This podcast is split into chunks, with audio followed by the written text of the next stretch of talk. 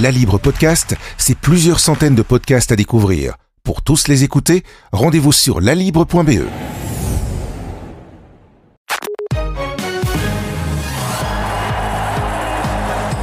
Avec le succès euh, grandissant euh, rencontré par la course à pied et puis les confinements euh, successifs, on a vu que de plus en plus de personnes se sont mises au canicross ces derniers mois. Alors Thibaut G, vous en avez profité pour aller tester la discipline en partant à la rencontre de deux passionnés. Il s'agit de Céline Stillman et Laurie Henriette à la tête du canicross de Jamioul. Alors qu'est-ce que le canicross En fait, le, canicross, c'est simplement courir avec son chien au moyen d'un équipement adapté, ça c'est important. Alors, par équipement adapté, on entend euh, un baudrier, un harnais et une longe. Donc, trois, éléments indispensables à la, pratique, du canicross. Pardon. Donc, le chien doit être en, traction vraiment par rapport au coureur. C'est important que le, chien vous tire, sans quoi on parle plus de, footing ou, de promenade sportive. Ben, une fois que, tout ça est réuni, il suffit d'enfiler ses baskets et de partir courir, de préférence sur, euh, sur un sol meuble, c'est-à-dire dans les bois, dans la forêt afin de, bien protéger les articulations du, chien. Alors, est-ce que c'est un sport euh, accessible à tous? Bah, Oui, tout le monde peut faire du, canicross. Il n'y a, vraiment pas de, niveau minimum euh, à avoir euh, en tant que coureur. Donc, tout qui aime les chiens, tout qui aime, qui a envie de courir peut, débuter. Ça peut même être un, boost moral parce que le, le chien, s'il a envie de courir, finalement, qu'il pleuve, qu'il neige, qu'il vente, lui, il sera toujours partant.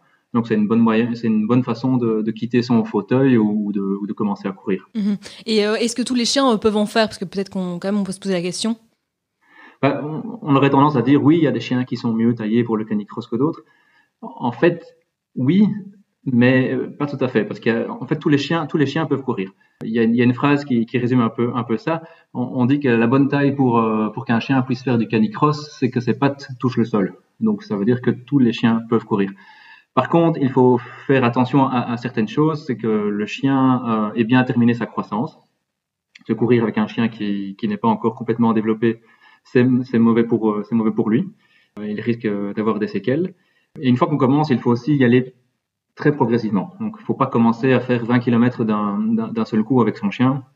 Il faut commencer par des, par des, courtes sorties, des exercices de quelques minutes, et puis progressivement, euh, on, peut, on peut augmenter la distance. Il y a juste une chose à laquelle il faut faire attention avec les, les, chiens, c'est avec les races de chiens, c'est ceux qui ont un, nez aplati, euh, comme on en voit beaucoup pour l'instant. Pour cela, ils peuvent avoir certaines difficultés respiratoires, et donc il vaut mieux se faire euh, conseiller, se demander l'avis de, de son vétérinaire avant de, éventuellement commencer. Et puis il y a aussi d'autres points sur lesquels il faut faire euh, particulièrement attention euh, quand on veut débuter hein, le canicross. Ben oui, comme, comme dit au début, c'est, le, le, matériel avant toute chose, c'est vraiment la première chose sur laquelle il, faut insister, car s'il si, est inadapté, en fait, euh, tant le, coureur que le chien seront dans, dans un sentiment d'inconfort. Pour le coureur, ça peut se traduire notamment par des, gros mots, des, oui, des, gros mots au niveau du, dos, parce qu'il y a, y a vraiment des tractions et des coups qui peuvent être donnés il faut aussi vérifier que le harnais euh, tombe correctement euh, sur le chien. Donc ça, c'est des choses sur lesquelles il faut insister. Ensuite, il faut faire attention à la, météo. Par exemple, pour l'instant, il, fait beau, ça donne envie de sortir, ça donne envie d'aller courir. pour le chien, c'est pas spécialement la, bonne période, au contraire. le chien, lui, préfère quand il fait frais. Il y a des chiens qui, au-delà d'une température de, 15 degrés, ben, ne courent plus du tout. Après, c'est pas une généralité. Il faut, il faut vraiment voir comment son, son chien réagit par rapport à la chaleur. Mais le risque, c'est en fait le, coup de chaud. Et euh, si, si, un chien a un coup de chaud, ça peut être euh, très dangereux pour lui, voire, voire mortel. Donc il faut toujours faire attention, finalement, comme quand on court soi-même, euh, aux signaux que son chien renvoie et, et adapter sa pratique en fonction de cela. Eh bien, merci beaucoup Thibaut Huget pour ces informations. Merci.